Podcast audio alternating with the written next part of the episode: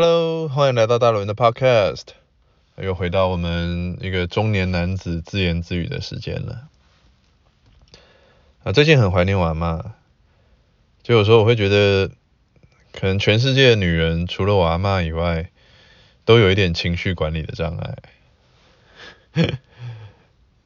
就某一次在跟我爸 FaceTime 的时候，就德德在背景那边就吵吵闹在哭啊什么的，就不太愿意听外公的话，儿子在那边喊不要不要不要不要不要，拜拜拜拜拜拜。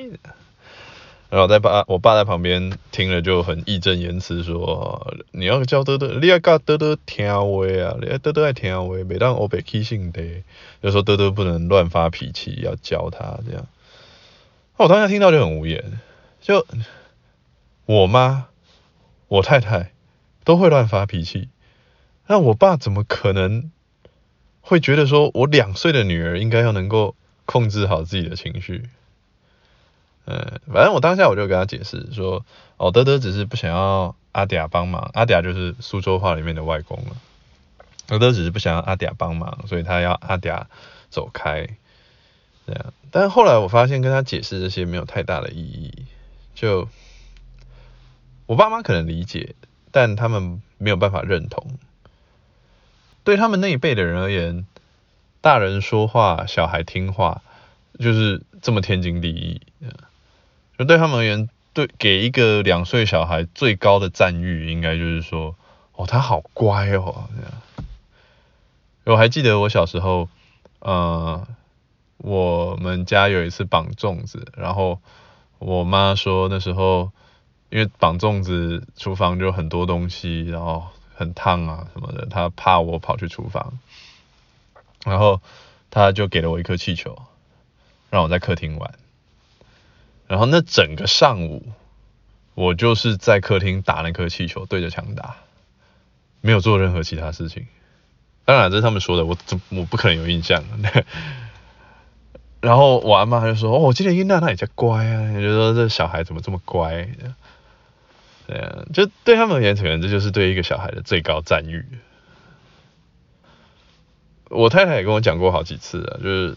那时候跟我说，哦，你要跟德德讲，要听外公公的话，要听外公外婆的话，对他们态度要好一点，这样。可是，就在我看来，我会觉得说，你单方面的去要求德德听话，其实有点没道理。就因为我觉得有时候有一些爷爷奶奶，有一些老一辈的，在跟小孩互动的时候。他们的互动模式是，其实是会激起小孩的一些对抗意识的。举个类似的例子，就养狗，对啊，很多人都会跟自己的狗玩那种丢球捡球的游戏。但我以前养狗的时候，我从来没有跟他玩过那个丢球丢球捡球的游戏。然后有一次，我爸就心血来潮想玩，他就把一颗球丢丢得很远，然后让狗去捡，然后捡回来交给我爸。然后我爸又把球丢丢得很远，再让他去捡。然后第二次他捡回来，他看着我爸的手，就他完全不给我爸。如果说你光看说哦，狗不把球给我爸这件事情来说啊，这狗不听话那样，我觉得其实有点不公平。就你说狗不听话吗？他其实听话，不然他就不会去帮你捡东西了嘛。至于说为什么不交给我爸？就如果说狗会说话的话，它应该会觉得很奇怪，就是说，诶，你第一次丢我都帮你捡了，你还丢第二次是怎样？我觉得很多老一辈的人在逗孙子的时候也是这种感觉。比如说我丈人，他会刻意去逗德德，一直逗到他发脾气。像有时候德德在吃他最喜欢的某样东西，比如水果什么的。然后我丈人就会问说：“哎，给阿嗲一个好不好？”然后德德说不要。然后我丈人还会继续问：“啊，给阿嗲一个好不好？”然后就伸手装作要拿的样子，这样，就这样来回几次。那对他而言，这像这是在逗孙子，就含飴弄孙的一种乐趣。可是我跟我太太从来没有这样子去逗过德德，就我们跟他的相处模式一直以来就是说。就尽量就是黑白分明，要就是要，不要就是不要这样。所以我觉得德德其实并不理解这种游戏，他可能反而认为说，哦，阿嗲很难沟通，我就已经跟你说不要了，你还一直要来拿，这样我就已经说我不想分给你，你还一直要来拿。特别是刚开始的时候，有一段时间，德德一看到阿嗲就会很抗拒。然后那时候我阿我丈人也是带的蛮受挫折的，就他。不理解说为什么我什么都没做，然后德德就是看到我就生气，然后觉得就德德有点难搞这样。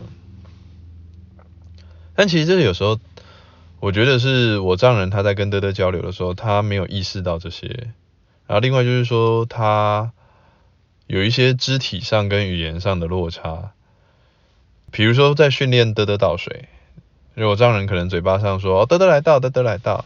但其实他手又同时伸出去，抓着他的抓着得得的手，想要帮得得倒水这样。但这时候德德可能就会把他的手想要把他手甩开啊，想要把他手推开，然后就可能又水又洒出来，然后德德就在那边哭啊闹啊这样。然后我丈人就觉得说，哦，德德真的很难沟通这样。对，这发生过好几次。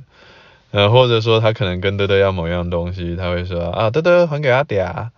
但是他在说还给阿嗲的同时，又伸手出去拿，就他完全没有留给德德思考的时间。他虽然嘴巴上说还给阿嗲，但他其实他所他的肢体语言给德德的感觉就是说他在直接硬拿回这个东西，而不是说真正在等德德交还这个东西。我。没有认真的跟我太太解释过，说为什么没有要求德德要听阿嗲阿五的话，因为我觉得这个要求其实有点违反他的认知，也也不太符合说我们教养他的方式。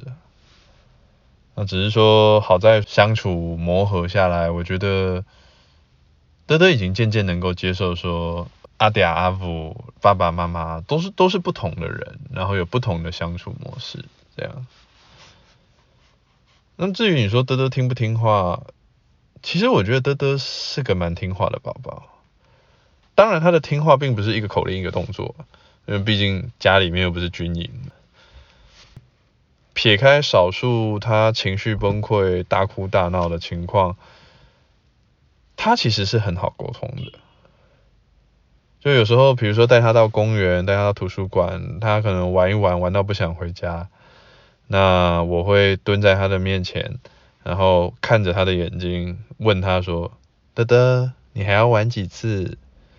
然后他可能会说五次这样，然后我会说：“哦，五次太多了，两次，两次好不好？”反正会商量到一个双方都可以接受的数字这样，比如说最终三次，那德德可能就同意，他会自己数，或者说我会说：“那德德自己数。”这样，然后他就。就会说啊，一、二、三，当然他有时候会数错，但是我也不会纠正他，就他自己数数到说三次，他可能就会说回家这样。就我觉得说，目前的感觉，不知道以后会不会变更糟了，但目前的感觉是说，小孩其实比大人更重视自己的承诺，所以。只要能够引导他做出一个承诺的话，很多事情都会比较顺利。我太太她看了很多育儿书，她觉得说哦，要这个现在很流行一句话，什么温和而坚定的教养，嗯，但她是心向往之而不能至，很想做到，但是做不到。就我们身边几个朋友聊下来。我发现很多妈妈都有跟她一样的情况，就是说，面对小孩大哭大闹的时候，妈妈可能可以哄个十五分钟、二十分钟，但是一旦超过某个时间点以后，她没有办法继续保持自己的情绪稳定，所以她在那个情况下会非常需要我介入，否则他可能会。就直接放弃底线退让，就好不睡就不睡啊，然后或者他可能会就失控发飙，骂人这样的。反而是身边的几个朋友里面，反而都是当爸爸的，比较能够在这种长时间的情绪折磨下保持冷静。呃，所以我发现身边几个朋友女儿都是比较黏爸爸，特别是那种就是双薪家庭的，就几几几个双薪家庭的朋友，女儿都是比较黏爸爸。没办法，我觉得这可能爸爸都已经长期的被 另一半的情绪折磨训练的，就已经习以为常了。那小孩难搞，哪会比老婆难搞，对不对？嗯，你知道接下来就要情人节了吗？啊，老婆又在想东想西了。嗯，那不过那别人的老婆啦，我我太太还好。我太太还是一个蛮呃蛮讲道理的人。那我因为我知道说小孩有多难搞，那也知道说工作带给人的压力、精神压力有多大，所以我觉得温和而坚定的教养其实比较像是一种理想状态。就像哦，老师应该要关怀每一个学生啊，啊，警察应该要铲奸除恶啊。这种呃，就看似天经地义的道理，很多时候都只是一种脱离现实的口号。所以我还蛮常安慰他的，就是说我太太她有时候会因为为一些他的情绪失控感到很自责啊什么的。嗯，我只能安慰他说，就你父母不可能永远保持温和坚定啊，就大家都生活中这么多各种各式各样的压力。你在合理的情况下，一定的范围内发泄，我觉得是很正常的事情。嗯，当然，这牵扯到另一个问题，就是说，应不应该把情绪带给家人？我的想法是说，我不认为家人应该成为我的一个出气筒，就有情绪应该自己消化。那我太太是觉得说，家人应该要包容他的情绪。所以他有情绪会直接宣泄出来，所以我们始终是互相理解，但是没有办法认同吧？或者说我们有一个共同的认同。就有一次我们在看李娜的比赛剪辑的时候，就李娜是一个中国网球选手，很厉害，然后她的教练是她的先生，叫叫江山，姜子牙的姜，江山。呃，女子网球比赛中间休息的时候。教练是可以下去跟选手交谈、讨论战术这些的。那那时候江山在跟李娜讲战术的时候，李娜就很常对他发脾气。就比如说江山说：“哦，你发球再稳一点。”然后李娜就在那边：“我发球哪里不稳了？”啦啦啦啦啦啦，我太太看完就说：“啊，你看李娜也是这样啊，就对家人发泄情绪是很正常的啊。”然后就问他说：“那如果今天是 Federal 这样对他太太说话嘞？”我太太想一想，就是说，嗯，这样不对，这样不可以。所以结论就是，我们都认同说，女生可以对家人发泄情绪，但是男生不可以。那我跟我太太同样带德德一整天来说的话，其实我们感受到的那个疲惫程度会很不一样。有一部分的原因是德德比较听我的话。我自己的感觉是说，我比较有原则，就我不太会退让，就我不是那种会跟他硬碰硬的人，但是我也不会退让，就我会跟他慢慢，我会跟他耗在那里，对，就是你一定要脱鞋子才能进家门，然后假设他要就是一直哭啊闹啊什么的，我就是会等在，我就是会把他挡在那里，然后会跟他慢慢说，会不断的重复、重复再重复，这样。另一种可能是说，就是他做错事情的时候，我是会直接凶他的那样，我我这边德德这样就 比较严肃的对，直接凶他。那比如说还有时候乱丢食物啊，或咬人这些的。就我之前带他回家的时候，有一次我妈要喂德德，然后德德不想吃那样东西，然后他就德德就很用力的把汤匙打开还是怎样的，然后东西就洒出来。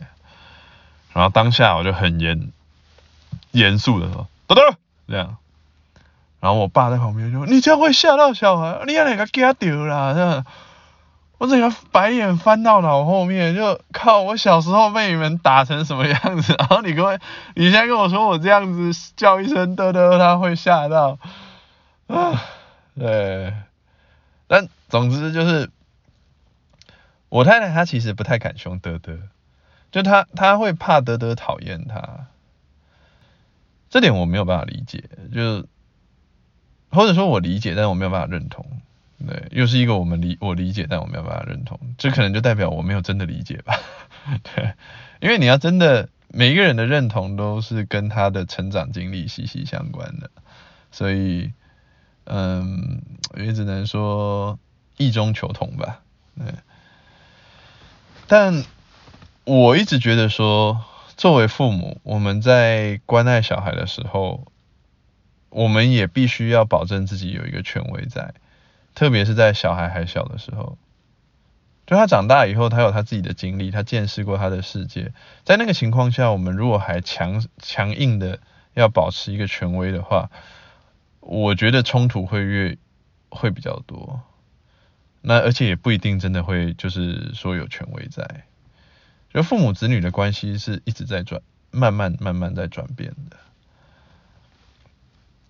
那只是说，在如何建立这个父母的权威上，我并不打算把我自身的一些经历就复制 copy paste 在德德身上。因为我爸妈是比较传统的教育方式，就小孩就是要爱爱拱啊，棒下出孝子这样。我小时候因为无数原因被打。成绩太差，吃饭太慢，然后在电视上看别人打电动这些。说到这个，不知道现在还有没有？不过我小时候电视台有一个是直播电动的，都是一些格斗游戏，什么噬魂啊、KOF、格斗天王之类的。然后他们就在电视上连线对打，然后画面上会有一个电话，就是说哦，你拨这个电话进去就可以连线打。我从来没有打过那个电话，我不知道是不是说拨通以后就是要用那个电话按钮在那边打。那如果是的话，那电话耗损应该超级凶的吧？而且我到现在还是没有办法想象说，那我用电话到底要怎么打那个电动？就是一三不是不不对，二四六八是上下左右，然后其他放招轻拳轻脚重拳重脚是什么键吗？不知道哎，我就很难想象哎，嗯，这个其实就跟现在的那种游戏直播是一样的，对吧？就像第四台购物其实就是直播带货这样，就是你不管科技怎么变，其实本质是不变的。哎，我小时候就我记得我小时候因为某一次我看电视，而且我是跟邻居小孩一起在电视上看，就是 看人家打电动，然后。我妈后来也是因为这件事情打我。她打我们的方式通常是叫我们跪在地上，然后会用皮带或者是有时候用那个衣架，那种铁丝衣架抽。嗯，就我爸打我们比较少。我印象中我我只有被我妈打过，但可能是我爸把我打到失忆了之类的。对，但是我爸打起来特别猛。某一次，我爸叫我弟去跳绳，就他有给我们布置一个每日任务，跳绳啊或跑步啊之类的。那我弟没有跳，那时候我弟大概国小吧，他就跟隔壁一个差不多差两两岁的小孩在那边玩，这样。然后我爸可能忙一忙回来，看到我弟没有在跳绳，整个大怒，就把我弟叫到楼上，叫到二楼，然后拿着跳绳。就把他往他屁股抽抽抽抽几十下，嗯，跳绳哦，跳绳那个真的就像鞭子一样，那抽的他整个屁股都是紫黑色的跟那个靛青色的，就是然后千里江山图，你知道吗？以后我看到媒体上面说什么哦，某个艺人脱了现身人体彩绘，为艺术做出重大牺牲啊。屁鸟，这种牺牲跟我弟比起来，真的是连根屁股上的毛都不是。那有一句俗谚说：“这个行不可知，威不可测，则名位上也。”呃，意思就是说，假如民众不知道做什么事情会犯法，那法律的威力就是无穷无尽的，刑不可知，威不可测，嗯，那民众就会害怕政府。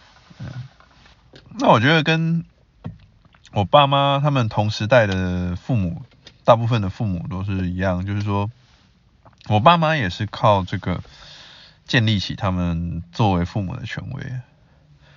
就我不晓得我做某件事情会不会被打，呃，也不晓得我为什么会被打，啊，所以我就会非常小心。当然啊，这有个认知落差，因为我爸妈认为说我们是知道做什么事情会被打的，而且我们故意去做，所以应该打。但其实我们并不知道，就比如说我弟那次被屁股上的那个人体彩绘。那作为一个小孩，你说我没有乖乖的跳绳跑去玩，我觉得是很正常的。而且他也不是第一次跑去玩了，那我爸也不是第一次看到他跑去玩了。但是就那一次，他就被痛打了一顿。就很多他们那一辈的父母都认为说，哦，小孩应该要知道规矩这样。但家庭毕竟不是法庭嘛，你不可能把所有规矩都条条框框列好啊。而且。很多规矩，光是我爸妈之间就已经有分歧了，那更不用说加上各种负面情绪啊，生意上的财务压力啊，这种各种因素，所以你每一次处罚结果都有巨大的差异，就可能这次就是他们心情好就没事，然后下次他们心情不好就抓起来就痛揍一顿这样，而且你想法律都都得时常修改，你。家庭中，你作为父母，更不可能立出一个明确的规定嘛。所以那时候我爸妈认为说，哦，我们应该要知道规矩，或者说我们应该要知道他们所认为的规矩。其实就像我老婆认为说我应该要知道她在想什么一样，就，对，有点荒谬，对。就这种认知落差造成的结果就是说，我有一段很长的时间。看到我爸妈，就下意识就是躲起来，就因为我不知道我会不会被打，真的很长，大概是从我我记得国小吧，有印象以来，大概到国中、高中，真的很长的一段时间，我跟我爸妈讲话都是比较小心翼翼的。就很怕会触怒他们了。就小时候有几次骑脚踏车雷残受伤，然后或者是有一次被排气管烫伤，嗯，我也都是很怕，就讲了以后会不会再被打，所以我就不敢讲。那样，我有跟我爸妈妈妈聊过这些事情，长大以后再去聊过。就我妈会觉得说啊，我们想太多了啦，这种事情他怎么可能会打我们这样？但我妈始终没有理解，说就是作为小孩，我们从过往的一些经验判断，就是说我讲了可能会再被打一顿，所以我会选择去学校的保健室擦药，或者是自己回家偷偷擦这样。小时候只知道怕父母啊。嗯、呃，长大以后了解说，其实他们有时候只是在发泄情绪，所以我自己是会特别注意，就即便是跟我太太吵架，就我们第一，我们从来不在小孩面前吵架；第二，不管吵再怎么凶，我也不要把情绪带给德德和等等。第一种认知落差是，就是对于规矩，就他们觉得我们应该要知道。规矩，但是我们其实并不知道。那第二种认知落差就是说，我们的行为是好还是不好？就我妈说，哦，小时候她带我去菜市场买菜，然后停在某个摊位，然后她说我指着摊位上的某个东西说要买，然后我妈说不行，然后我就闭上嘴巴了。摊位老板当下都震惊了，哈，安尼都无啊？有的这样就没了，呃，不哭不闹这样。因为我妈会认为说，这是她教的好，但如果同样的事情发生在德德身上等等身上的话，我会觉得我没有教好，因为我会希望说他们将来长大以后是懂得怎么去争取权益、去讨价还价的，就知道怎么去在这个社会上生存的。所以，我不能从小就叫他说：“哦，不可以反抗我，哦，不要听我的话。”这样。就如果我希望他学会争取权益的话，那我就得接受说，作为父母，我会是他第一个争取权益的对象。嗯，就就有点像是在训练，就是人家说的那种警犬，或者是说你那种能看家咬人的狗。你在这个训练过程中，你不能打狗。否则，狗会怕人，就它以后看到人会怕，它不敢咬，这样。但是你又不能够流于放纵，不然的话，狗会没有规矩，可能会反咬主人，这样。所以我觉得这教养就是一个，就这这中间的这个过程怎么去拿捏，真是每个人，然后每一个小孩都有不同的分寸吧，都有不同的分寸。不过，你爱一个人就得同时接受他的优点和缺点，对吧？就是你买一档股票，你就得接受它的涨跌起伏嘛。那你要培养小孩的某个特质也是，就我不可能期待说，哦，他在我面前是乖宝宝，然后出去就是啊叱咤风云，大杀四方这样是。如果真的是那样，那可能要去看心理医生了。那只是说这种育儿的方式很累，真的很累。就我爸妈常说，你要让小孩知道底线在哪里啊？对，底线。过去他们只需要拿出一条皮带，我就知道，哦，对，那就是底线啊。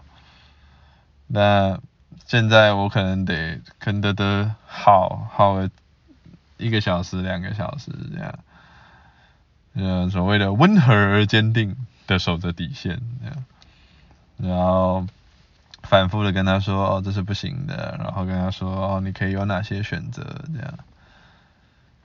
哎，不知道，这在我父母看来可能会觉得说，哦，德德很不听话，呃，要教，觉得我太放纵这样。但是，在我看来，这就是我教德德的一个过程。就我不知道将来会怎么样，但目前来说，我觉得。很幸运，说我还能有时间这样去教育他。好，那这期就聊到这边，拜拜。